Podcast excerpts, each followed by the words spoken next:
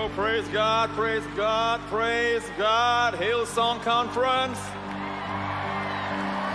I think we have a few excited people. Come on, give the praise to the name above every name. Jesus. He's the reason we are gathered. Amen. Amen. God always wants His Son to be in the midst. Jesus says, Where two or three are gathered together in my name, there I am in the midst. When He was crucified, He was crucified in the midst. When He was resurrected, He appeared in the upper room in the midst. John in the book of Revelation heard a voice and he turned around and saw the Lamb in the midst. Is Jesus in the midst of your life? In the midst of your marriage?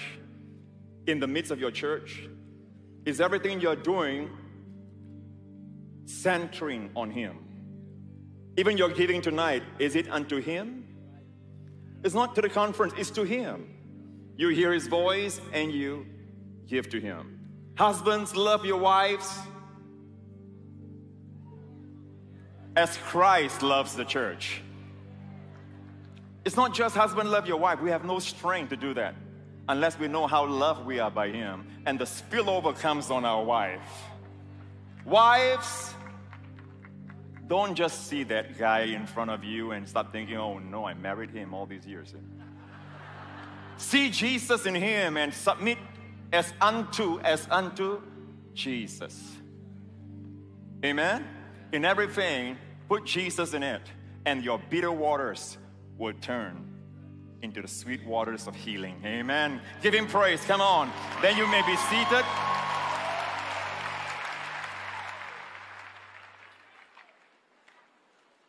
By the way, I was here from the very start of the service. I just had to use the little boy's room for a moment.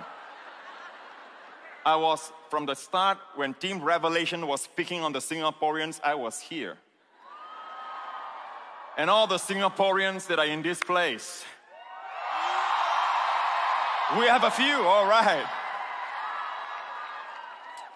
Now I really want to think. Yeah, I love you all. You all know that. Hey, they, are, they have proven their love by flying all the way here, their own expense. Think about it, huh? You know, honestly, and I, one thing I hate is flattery, but I'll tell you honestly, I've never met a more generous person or couple than Bobbie and Brian. Their heart is so large. It, it reminds me of the scripture when the Bible says God gave Solomon exceeding much wisdom, but then it says, and largeness of heart. Wisdom without a generous heart can be dangerous. You can use that to abuse. But I've never met a man whose heart is so generous. He will look out for those, especially the pastors that are hurting. He knows how to reach out to them. These are things that go on even behind the scene. And he's just loving, loving, loving. One reason why God is blessing Hillsong so much is because of the heart of this man. You got a great pastor. Amen. Now he's a pastor to the world. Praise the name of Jesus. Amen. Just like our Lord Jesus. Matthew chapter 9, I believe it is. It says, When Jesus saw the multitude, when Jesus saw the people on the countryside, and this is the, by the Lake of Galilee, which is a very beautiful place to be at. When he saw them, he was moved with compassion for them because they were weary and scattered, like sheep having no shepherd. When the Lord looks at the world, when the Lord looks at people, even though, though there's a multitude, he does not think of wow, there's a lot of fleece, a lot of wool for me to profit from. Does not think of us, oh, there's so many lamb chops for me to feast on. He thinks about them with compassion. They are like sheep without a shepherd. They are weary not because they are rebellious. They are scattered, not because they are just wanting willfully to disobey God. He saw them as sheep without a shepherd. They are tired, weary, just tired of life. And pastors and leaders, that's how we got to see the people. Not see them, oh, they're just a rebellious bunch, you know, they, they have no heart for God. No, the reason they are tired is because, or they are weary, is because they have, a, they have no shepherd. Why not you be the shepherd? Can I have a good amen? Love is defined in this, in 1 John 4. By the way, before I go on, I just want to acknowledge that my daughter is here in this conference. And she's now 19 years old. And I think she's seated somewhere there. Jessica, will you please stand? Where's Jessica?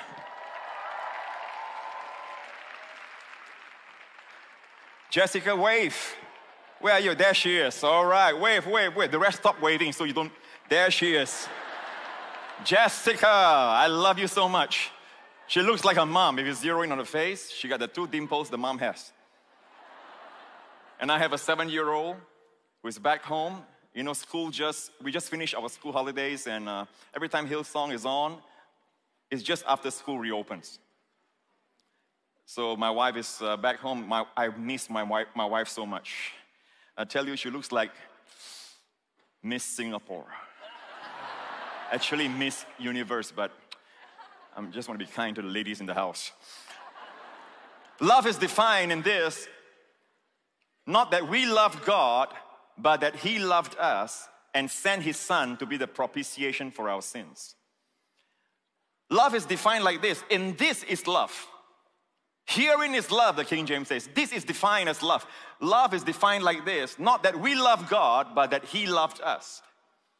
And yet, the emphasis many a times you have around you is that you gotta love God more, you gotta love God more, and that is the sum total of the law.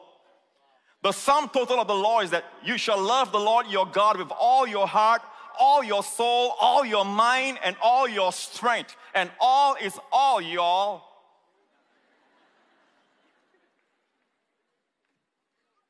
Has anyone done that? Even the best of them in the Old Testament failed. David. The law condemns the best of us, grace saves the worst of us. So, for 1500 years, God put men under the law, and man cannot even fulfill the greatest commandment. And then, after 1500 years, God says, Enough.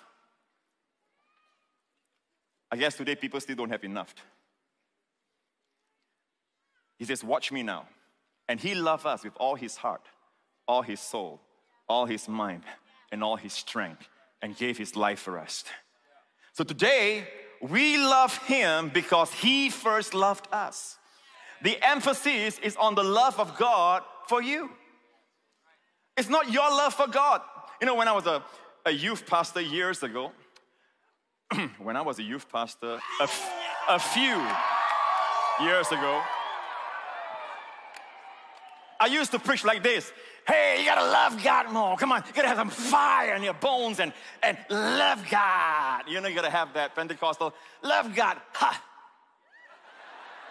I used to have that ha. And while I was preaching like this, you gotta love God more, in my heart I was saying, I'm not so desperately in love with God myself. How do I do that? And I was sincere. And I really wanted our young people to really love God. But I was not passionately in love with the Lord myself. Well, it's all changed, people. I love Him so much.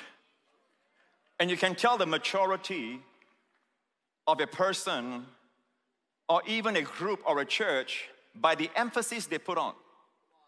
Today, we think that the emphasis on holiness denotes maturity. But scripture is against nature. Scripture, the word, God's ways are always against the natural. Do you know that when God, the Bible says, when God put Israel under the law, The Bible used the word nepios in the Greek for infants. When they were infants, God put them under law. When Jesus came and brought grace, God put them into sonship. When, when Peter just knew the Lord, he just got, get, got to know the Lord, Jesus. One time he was fishing and uh, he worked all night, toiled all night. He caught no fish and he saw the master at the riverbank or the, the lake of Galilee. And uh, the Lord says, Have you caught any fish? He says, No.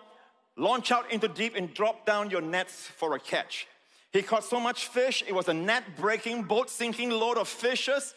When the fish got in, the fish, I mean, the fish got into the boat, the boat began to sink. How many want that kind of blessings? Now, watch his, his reaction. His, one of his first encounters with the Lord. He fell at Jesus' feet and says, Depart from me. I'm a sinful man. What was he conscious of about the Lord? The Lord's holiness or the Lord's love? Holiness. Depart from me, I'm a sinful man. He was aware he was in the presence of infinite holiness. The thrice holy God, right? He was conscious. In other words, when he was young, when he was immature, when he was a baby believer, if you would, his consciousness of the Lord was his holiness. But you fast forward to John 21, the Peter of John 21 and the Peter of Luke 6 is different. Same man. But this time he uh, denied knowing Jesus already with cursing and swearing. Long before he cursed and swear he never knew Jesus on the night Jesus was betrayed, he actually fell from grace. In the upper room, in the Last Supper, he actually told the Lord, if all this, imagine saying that to your friends in front of their faces. If all this should deny you, Lord, I'll never deny you. Told it to their face. If all this should deny you, I will never deny you. He had confidence in himself. And that, that was when he fell from grace. Long before he denied knowing Jesus, he fell from grace by trusting in his own efforts. You fast forward, Jesus is risen from the dead. One of the first assignments he gave to the angel was this when the disciples come to the tomb, the empty tomb, hallelujah, tell them, go tell the disciples he's risen. And Peter was specifically mentioned, and Peter. And then when Jesus appeared to the two in Emmaus Road on the same day that he was resurrected, in Jerusalem, they said, The Lord has risen indeed and has appeared to Simon. Now, that interview that Jesus had with Peter is veiled from us. The first time Jesus met Peter after he rose from the dead wasn't by the Sea of Galilee in John 21. He actually had a private meeting with Peter, and none of us are privy to it. The Lord restored him. The one by the lake when the Lord made breakfast for them was a restoration to ministry. Now, this time, when the Lord appeared in his resurrected form by the lake of Galilee, again they toiled all night, they caught nothing. And he says, Children, do you have any food? They says, No, they didn't recognize him at first. And the Bible says the disciple whom Jesus loved, who is John. When you know that you are loved by the Lord, you'll be a person of quick perception. Of all the disciples in the boat, John was the first one to say, It is the Lord. Now look at Peter. The Bible says when Peter heard it is the Lord, what did Peter do? He jumped into the water to go to the Lord. Now, what is he conscious of in the Lord now? His holiness or his love? If he was conscious of the Lord's holiness, he would jump the other way. Or he will go behind the disciples to meet the Lord as to, to use them like a veil. But no, now he's conscious of the Lord's love for him. So I submit to you, maturity is when you hear songs like all the songs you've been worshiping with the Lord with tonight, emphasis on love and grace, that's maturity. It is not a conference where people are shouting and, and are trying to get right with God. and always trying to re righteous themselves, one finished work has done it. Be aware of it and walk in it.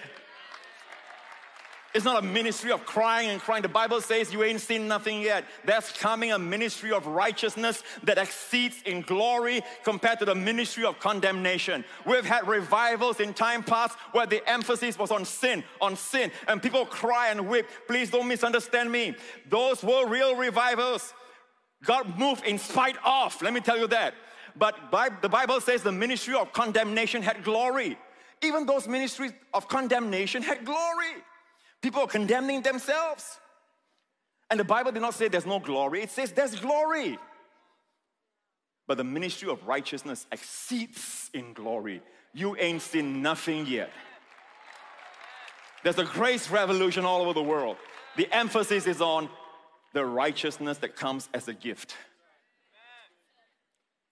The church has been bleeding for so long, like that woman with the issue of blood. She was hemorrhaging for 12 years. In the same chapter, there was a, a, a, dying girl, Jairus' daughter, the ruler of the synagogue in Capernaum. And many of you have been there in Capernaum. The ruler of the synagogue, his name was Jairus, and his daughter was dying, and she was 12 years old. So in one chapter, you have two 12s. There's no insignificant detail in the Bible. That means both of them are types. Jesus came to raise Israel from the dead. He came to raise the young generation from the dead. Amen. But on his way there, there was a woman who was hemorrhaging. And as long as she was hemorrhaging, she was unfruitful. So she's a picture of the church. The church is hemorrhaging. And as long as she is hemorrhaging, she has issues of blood, she cannot be fruitful.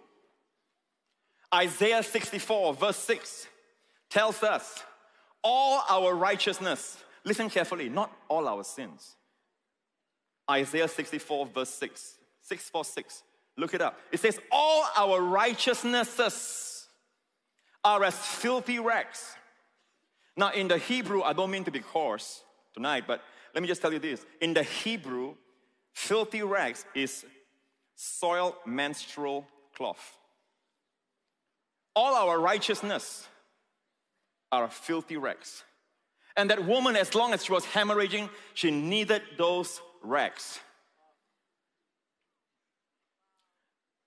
And the church has been trusting in her own righteousness. It's not our sins are filthy rags, our righteousness are as filthy rags. And as long as the church trusts her own righteousness, she will always be unfruitful. But the moment she came the press behind, and she came behind the Lord, and in those days, all the rabbis and all the Jewish males would wear a prayer shawl. At the end of the prayer shawl, they have this, what they call talit, the prayer shawl. Have you seen it? All right, it's a beautiful prayer shawl of blue, not maroon, blue. I'm sorry. Okay. Because I knew I know the blues one, so I can say that. And, and, and every Jewish male will, will, wear that. The Bible says she came in the press behind and she touched the hem of his garment, which means she touched the prayer shawl. And the moment she touched it, she was made whole. Now, there's nothing magical in the prayer shawl. The Pharisees extend the border of their garments. Nothing happened. But the moment she touched Jesus' prayer shawl, why? His prayer shawl is a symbol of righteousness. His righteousness, not hers. The moment the church touch Jesus' righteousness, which comes to us as a gift, your bleeding stops, your issues stop. You start to be fruitful again. Now remember that she came from behind and she tried to take a blessing from behind Jesus. Jesus stopped. And he's so cool. He, you know, the multitude was thronging him. Most celebs, you know, they, they cannot take a multitude thronging them. They have minders and bodyguards around them. But Jesus had the multitude thronging him. And the Bible says they came on thronging him, pressing on him. And he was walking to Jairus' house to uh, heal Jairus' daughter who was dying. And the multitude was thronging him. And a woman came behind and took the power of God without his permission. He stopped. He turned around and says, Who touched me? And the disciples says, uh, duh, Lord, you see the multitude thronging you, you ask, who touched me? He says, I, I felt power leave me. He turned around. Let's do this again. He turned around. He said, Who touched me? And the woman, fearing and trembling, knowing what was done in her, healing was done in her. You know, the Apostle Paul said, I was with you in weakness, in fear, and trembling. I used to wonder, like, what was he doing standing in front of the Corinthians? And he says, I was with you in weakness, fear, and trembling. I'm all shook up. You, you, you know, it's like I thought, you know, he, obviously he doesn't have Parkinson's, so what's the problem here? It was Hebraism. It's a Hebrew expression of when you are in awe of what God has done in your life and you stand before the people, you stand in fear and trembling. The Bible says, Jeremiah says, the world will fear and tremble for all the prosperity I will procure to my people. And she, she told the Lord what happened. You know why the Lord turned? Because in the Old Testament, the people will always see God back parts. They cannot see God's full face. They cannot see his face and live. God was, they was always looking at God's back parts. God was always leading because they were always sinning. God was always leading because they were always sinning. But this time Jesus turned around so that she can behold the glory of God in the face of Jesus Christ. Look full in his wonderful face. Because if she had left with a blessing, whatever caused that hemorrhage in the first place, whether it's unrest or stress or whatever the condition, he, he wanted her to know that he wants her to have that healing. That she don't feel, need to feel like she stole a blessing away.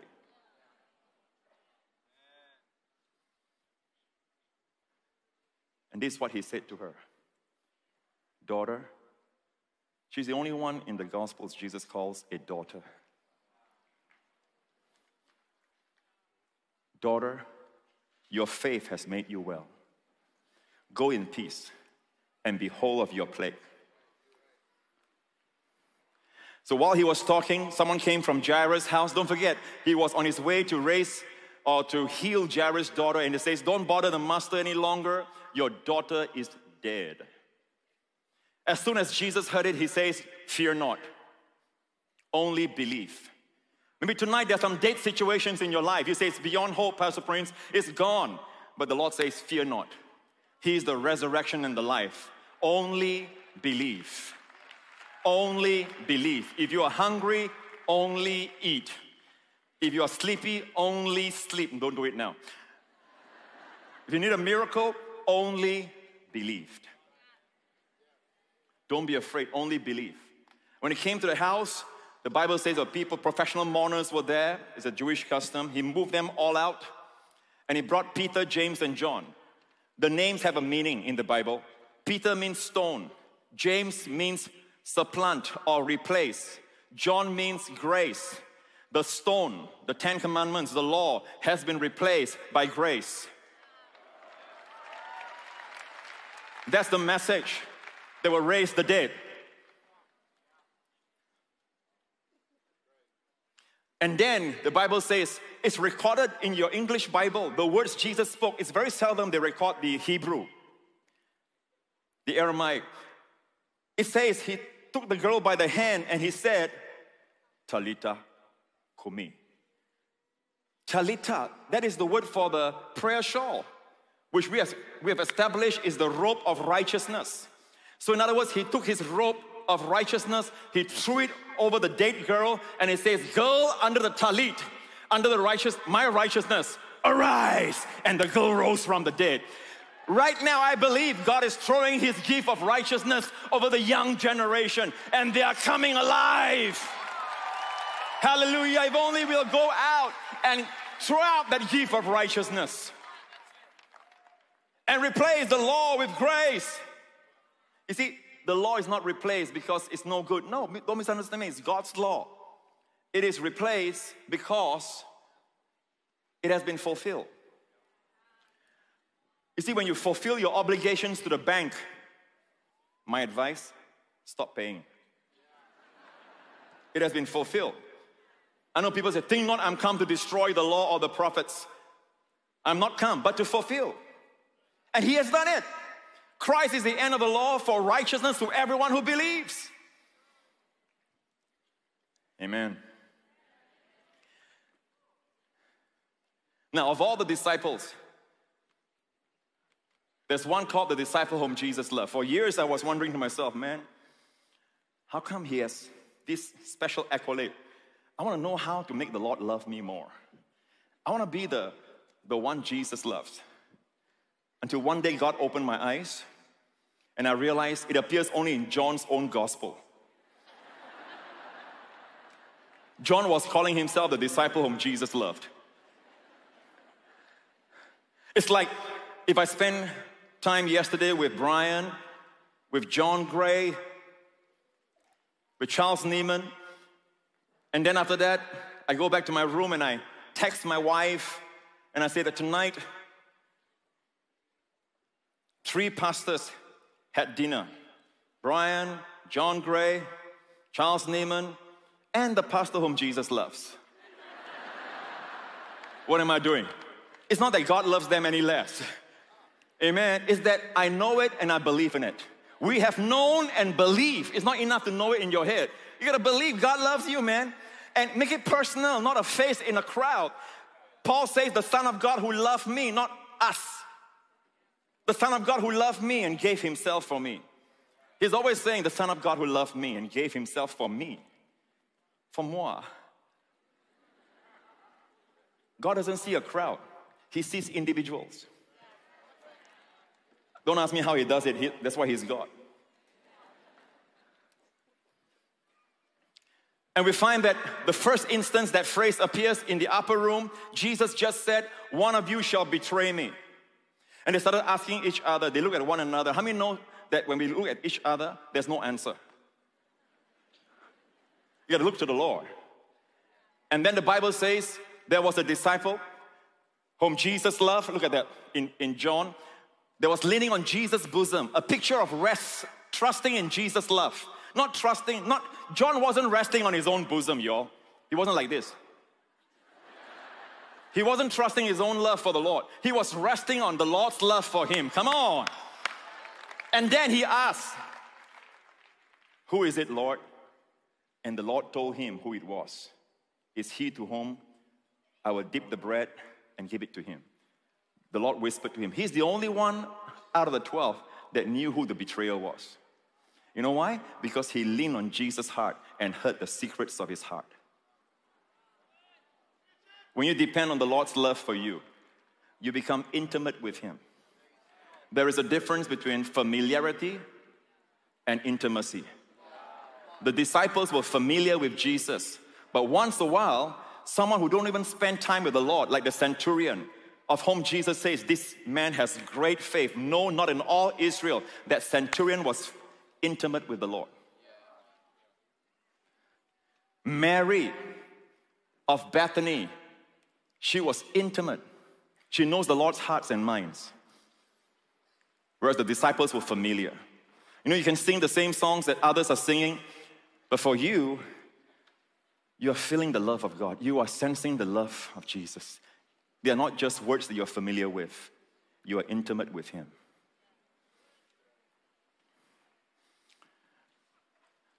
You know, the Bible tells us that when Jesus rose from the dead, he walked with two disciples. Imagine when you, it's your resurrection day. You thought there'd be more important things to do, right?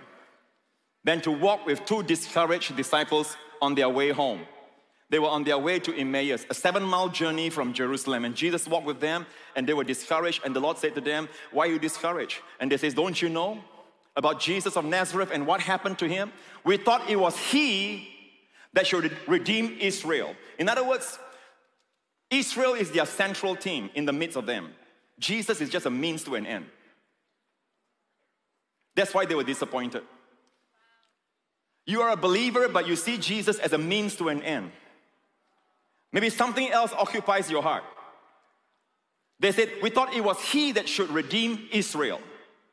And the Bible says the Lord, beginning at Moses, the first five books of the Bible are the books of Moses, beginning at Moses and the prophets, he began to expound to them things concerning himself.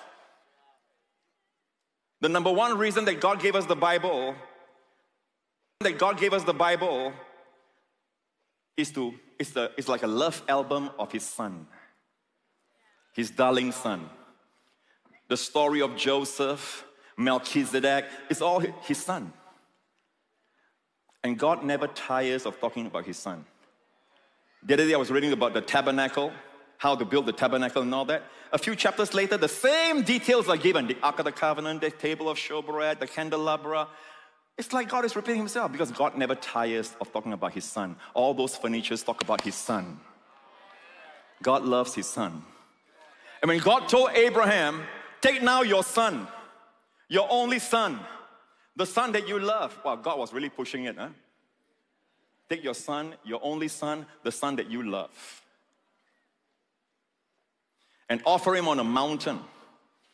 Today we know it to be Mount Moriah. You know, you've seen pictures of Israel where you see a dome of the rock, Mount Moriah. That was the place where Abraham brought his son, the son that he loved. Think about it. Abraham had two sons. One was an older son, Ishmael, right? By the time Isaac came, there was Ishmael already, right? And yet God said, Take now your son, your only son, the son that you love. What was God thinking of? He was thinking of his son, his only son, the son that he loves. And offer him on a mountain, which was three days' journey. Why, why not any other mountain? Any mountain will do, right, for a sacrifice. Why did God choose that specific mountain? Because 2,000 years after Abraham, his son, his only son, the son that he loves, would die on that high ridge of that Mount Moriah where Abraham offered his son. And it's called Calvary.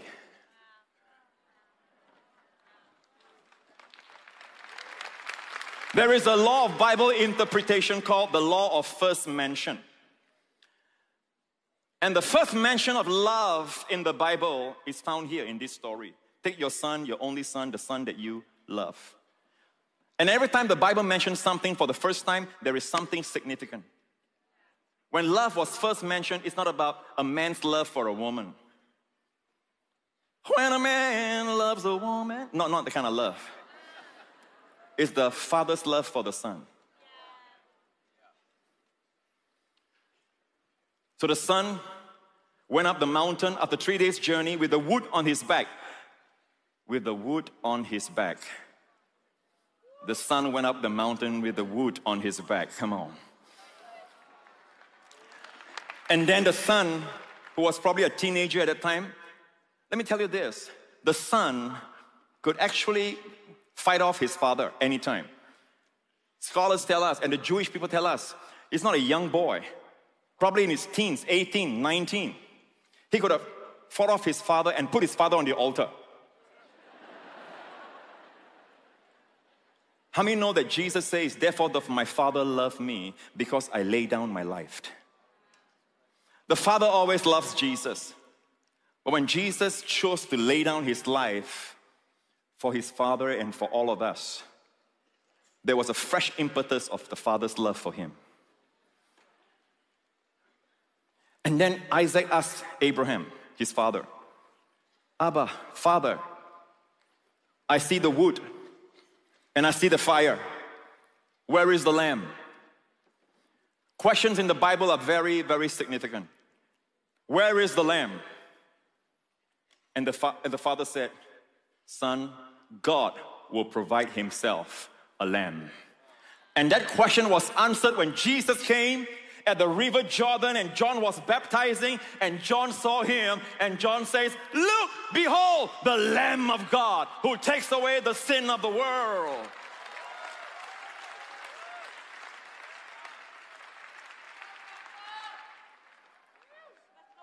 So they went up. He tied his son his son was willing to be tied. I'm sure that the Roman centurion and the soldiers, they were stunned when they saw the Lord lie down on the cross. How many know no one can take his life? He says, No man can take my life. Listen, No man can take my life. I lay down my life of my own will. Which, remember when they came to arrest him in the garden? Soldiers brandishing their staves and swords came to arrest him, fully armed. There was an entourage of them. They came to arrest him. One man, they came armed. And he says, Whom do you seek? They say, We seek Jesus of Nazareth. He stepped forward. He didn't step behind. He stepped forward and said, I am. And they all fell. They all fell before him. He says, I am, the majestic word, the name of God. How God introduced himself to Moses in the burning bush is, I am that I am. When he said, I am, they all fell. And he waited for his, for his captivators to get up so that they can take him captive. But who made who captive? No one can take his life. He laid down because of his love for you. I feel like sometimes we come to a conference like this and then we start comparing because we we're not doing what another ministry is doing, what this pastor is doing. This pastor seems more successful, and, and we start comparing. And you know, John, the Bible tells us in John 21, after Jesus rose from the dead, that phrase, the disciple whom Jesus loved, appears one more time. And this time, Peter was asking, remember Peter? Peter is the type of believers that boast about their love for the Lord. Remember the upper room, the Last Supper? He's the one who says, Lord, if all this deny you, I will never deny you. So, in essence, he represents Christians who boast of their love for the Lord. That's why his name is Peter, means stone. Whereas John, his name, Yohanan, means God is grace. Amen. And he boasts of the Lord's love for him. He lean on the Lord's love. He depend on the Lord's love. When all is said and done, where was the man who boasts of his love for the Lord? Weeping bitter tears in darkness somewhere, having denied the Lord with cursing and swearing. Where is the one who boasts of the Lord's love for him? At the foot of the cross. Of spiritual use to him when he says, Take care of my mother.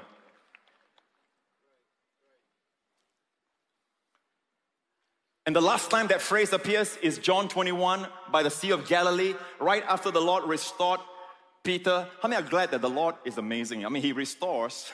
When He, res- it's like of all the 11 that were there, I mean, all the disciples that were there, not all 11 were there, only a few of them, but of all of them that were there, He actually gave the commission, feed my sheep, to the one who failed the most. Where sin increased, grace superabounds. And the very mouth that denied knowing Jesus with cursing and swearing in a few days' time was standing on the day of Pentecost and he was preaching. And God used that mouth because where sin increased, grace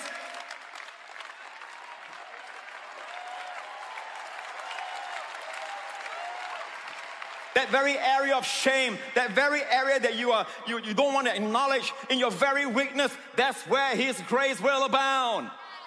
For many years, in secondary school, we call it secondary school, high school, I was a stammerer and a stutterer in class. And the same teacher would always come in and ask me to stand to read for the sheer pleasure of seeing me go red in my ears. And the whole class laughing. He's a sadist. I hope he's watching this now. The very area of my weakness, stammering and stuttering, I think God has used it some.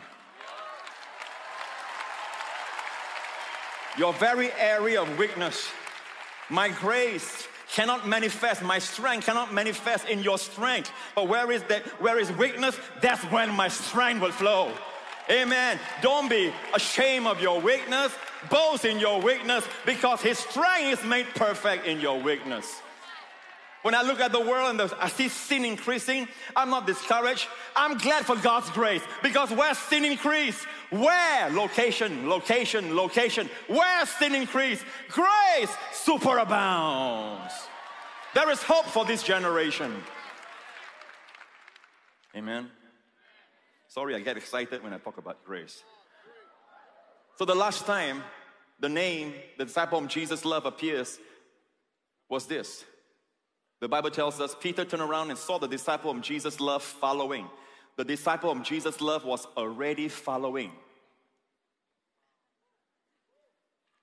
And Peter says, Lord, who is, uh, he said, Lord, what about this man? He asked about John, what about this man? Sometimes we come to a conference, we start thinking about this person, that person. Lord, I want to be like that person. What about this man? What about that man? See what the Lord said? And the Lord says, If I will that he remains till I come, what is that to you? You follow me. Don't worry about this person, that church, that, ch- that, that ministry. The Lord says to you, What is that to you? You follow me. Now, listen. Peter had to be told, Follow me. John, look at John. John was already following. He didn't have to be told to follow. You know why? Because he practiced Jesus' love. When you practice Jesus' love, you start getting holy by accident. You start to fulfill God's will without even realizing it. In fact, those areas where the phrase appears, the disciple whom Jesus loved, you find John loving the Lord the most. And yet he wasn't conscious of it, he was conscious of the Lord's love for him. And Abraham was about to slay his son. And when he was about to do it, God stopped him. And God says, Stay your hand, Abraham. Now I know that you love me, that you fear me, because you have not withheld your son, your only son, the son that you love. So that today we can say to God, God, I know that you love me because you have not withheld your son, your only son, from me. Hallelujah! God spared Abraham of the pangs of a father's heart that he did not spare himself. There was no hand to stay God's hand when Jesus hung on that cross. And for the first time, he never addressed his father as my God. Jesus never addressed his father as my God. He's always my father. The father is with me. The father, the father. But for the first time, he looked up and he says, My God, my God, why have you forsaken me? He cried out loud so that we all know that he was forsaken so that you and I can say, My father, my father, why have you so blessed me? He took our place that we might take his place. Now, please listen to what I'm saying. There are people who feel like God hated Jesus at the cross, almost despised him. No, no, my friend, he was never more pleasing to the Father than when he was on the cross. Remember what he said? Therefore doth my Father love me because I lay down my life. He was obedient to his Father. As Father, listen carefully, as Father, his heart broke. He, Jesus was never more pleasing. But as God, he turned his back. How many can understand that? As God, he turned his back. You know, when Jesus was baptized at the river Jordan, he came out of the waters and the Father split the I love it. The Bible says he opened the heavens to him, not just opened the heavens, he opened the heavens to him. And the Father says, You are my beloved Son, in you I am well pleased. Every child deserves to hear that from his father. That, that affirmation will cause your, your sons and daughters to be empowered to prosper, to succeed in life. The affirmation of the Father. You are my beloved Son. What, what next after that? He was driven in, by the Spirit into the wilderness to be tempted by Satan, and Satan came to him and says, If you are the Son of God, turn the stones to bread. If you are the Son of God. Notice the constant refrain, if you are the Son of God. But the devil left out something, one word, one important word. What word was it? God said to Jesus, You are my beloved. The devil dropped out that word. Beloved. Why? Because it's counterproductive to his temptations to remind you that you are God's beloved.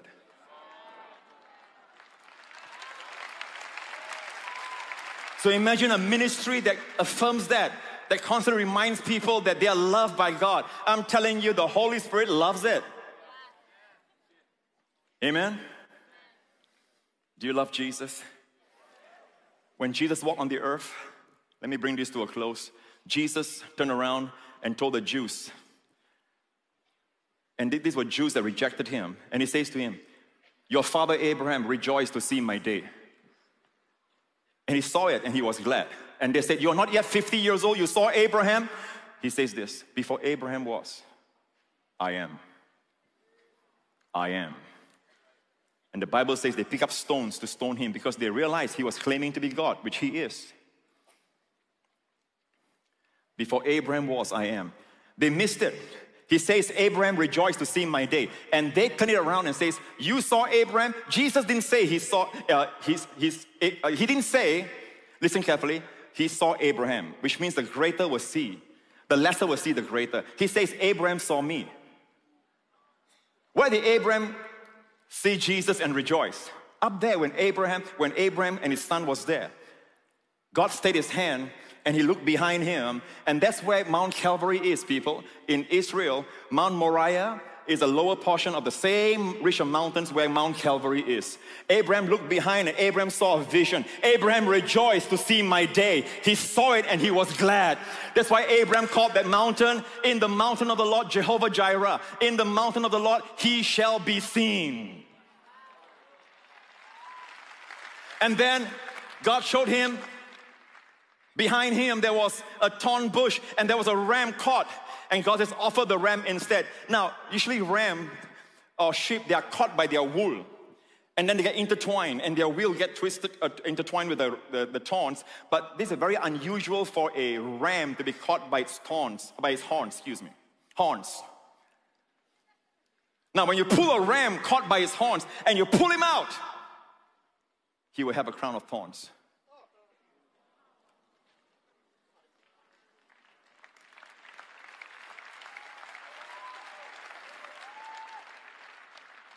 2,000 years ago, God turned his back on his son because he was carrying all our sins, and God unleashed on him all the righteous wrath and punishments of a, ho- a thrice holy God. And it fell on Jesus. And Jesus absorbed it all and cried, Finish! He finished it all. Once upon a time, during Elijah's time, the, the judgment was greater than the sacrifice. It licked up all the 12 stones. This time, the sacrifice was greater than the judgment. It absorbed and finished the judgment. Today is because God is holy, God cannot judge you if you believe on His Son. Because if God punish and condemn you for believing on His, uh, for sinning even today, listen, it's because we know this, it empowers us to go and sin no more. Amen? I want you to sit back just for a moment and watch this video that we have.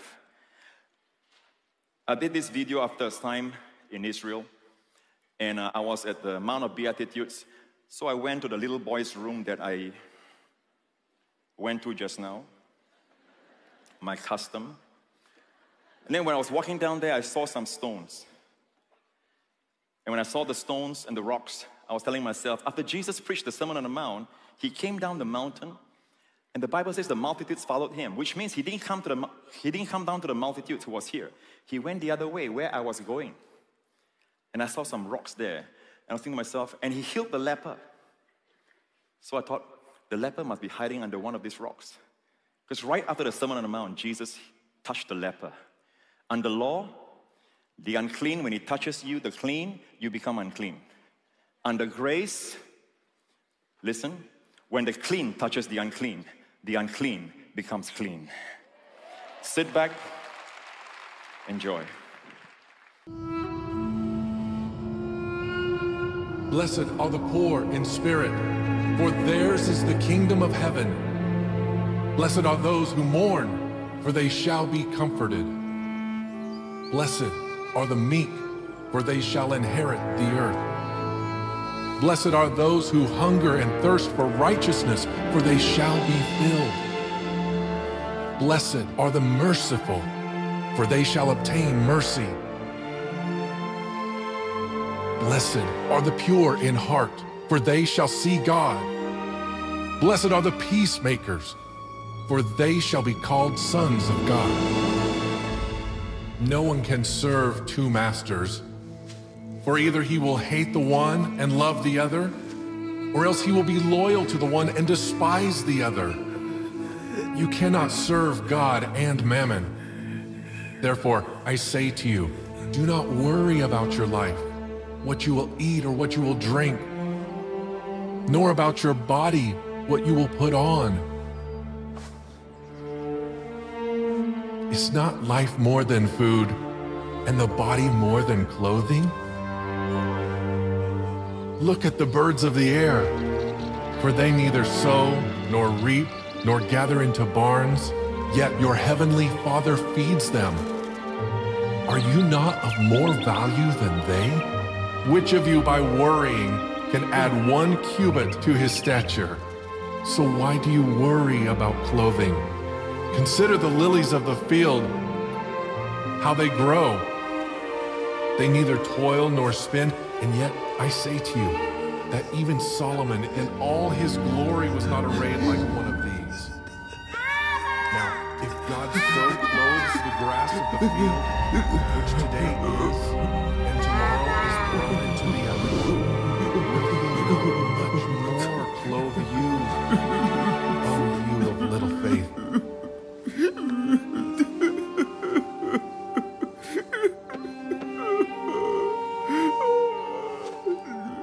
the rain descended, the floods came, and the winds blew and beat on that house, and it did not fall, for it was founded on the rock.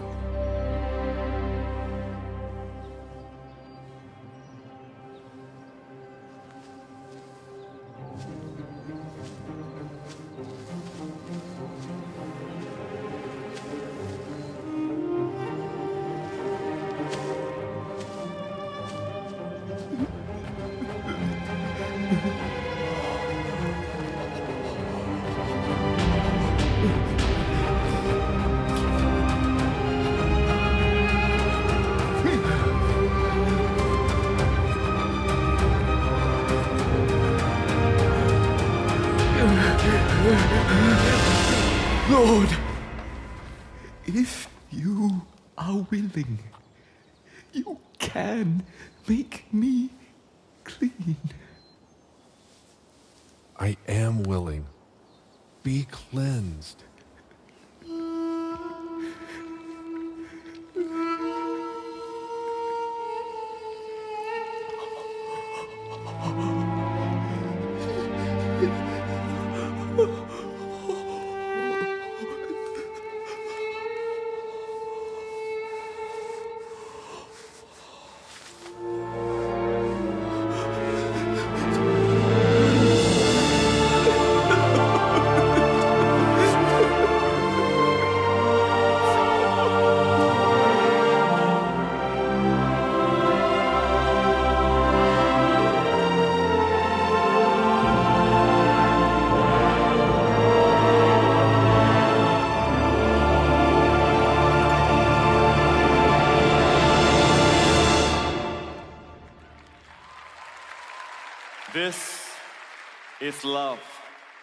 Not that we love God, but that He loved us. Let's go to a lost and dying world, share the good news. And we can never, never know everything about that love. That's why we need to pray that we know the length, the depth, the breadth, the height of the love of Christ. And I pray that for all of you tonight. In our darkness, He came. We were without hope, without light. Do you love Him? Do you love Him? Because He first loved you.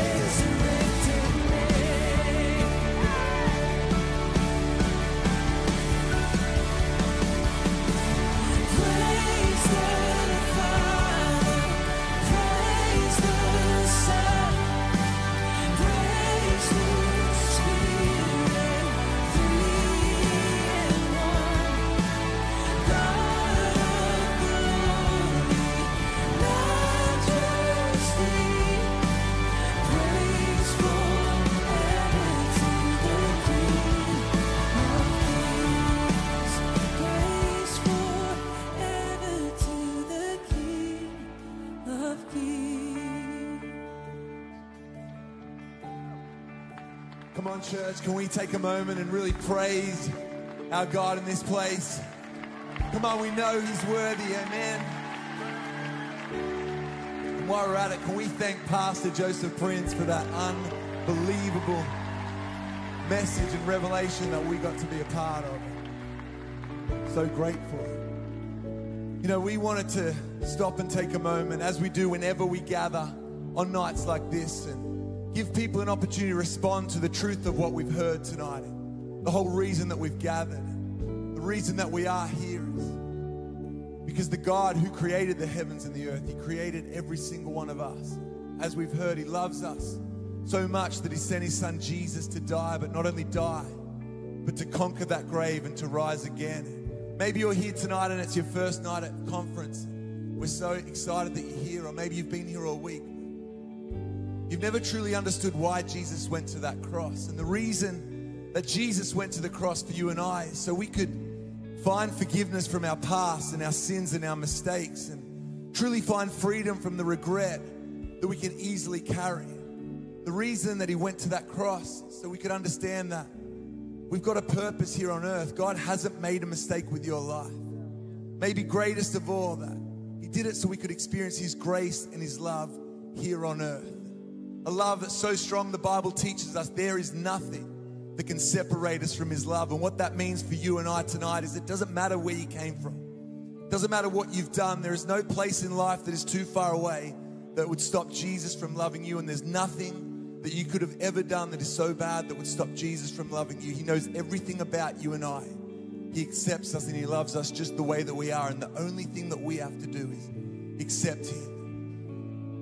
And so I wanted to take a moment and pray this prayer. The Bible teaches us if we confess with our mouth, believe in our heart that God raised Jesus from the dead, we'd be saved. So I'm going to ask everyone to close your eyes just so you can take this moment about to think about where you stand when it comes to Jesus. And I'm confident that many people here, you can say you've prayed that prayer and you're following Him, and that's amazing. But if you're here tonight, you've never made that decision to accept who Jesus is for you. There's never been a specific moment where you've given your life and your heart to God. I believe tonight you can actually leave this place discovering the reason you were put here on earth. Or maybe you're here and you know at some stage you were following Him, but for whatever reason you've turned your back on that relationship. And I want to remind and encourage you that God has never turned His back on you. And you find tonight, when you turn back to Him, that you're welcome with open and accepting, loving arms. But especially if that's you tonight, you've never made this decision. I want to count to three so I know who I'm praying for. And I want to lead you in this prayer that starts this great adventure with Jesus. You know this is your moment. Why don't you lift up your hand on one, two, three, all over this place? I believe many people are going to raise their hands. Lift up your hand. It's amazing. I see that hand. This is for everyone. We don't want anyone to miss out on this. So if you know this is your moment, why don't you raise your hand quickly? Hands are being raised in every section. This is amazing. So here's what we're going to do. I'm going to pray this prayer simply line by line, and I want everybody to repeat this prayer after me as one big family out loud, but especially if you raise your hand. Come on, repeat after me. Say, Jesus, I thank you that you love me. I thank you that you died on the cross and you rose again for me. I'm sorry that I've sinned against you. Please forgive me. Come into my heart. Give me a brand new start. I thank you that you now live in me and I'll follow you the rest of my days. Amen. Amen. Come on, can we take a moment and congratulate people for making this? It's the greatest decision you could ever make in your life. 你离开天上尊贵，降到人世间，为了恢复我地位， 十字架流宝血，献上了一切，为了赐给我公义。手边上，鲜血淋淋，被辱骂，你依然顾念我，让我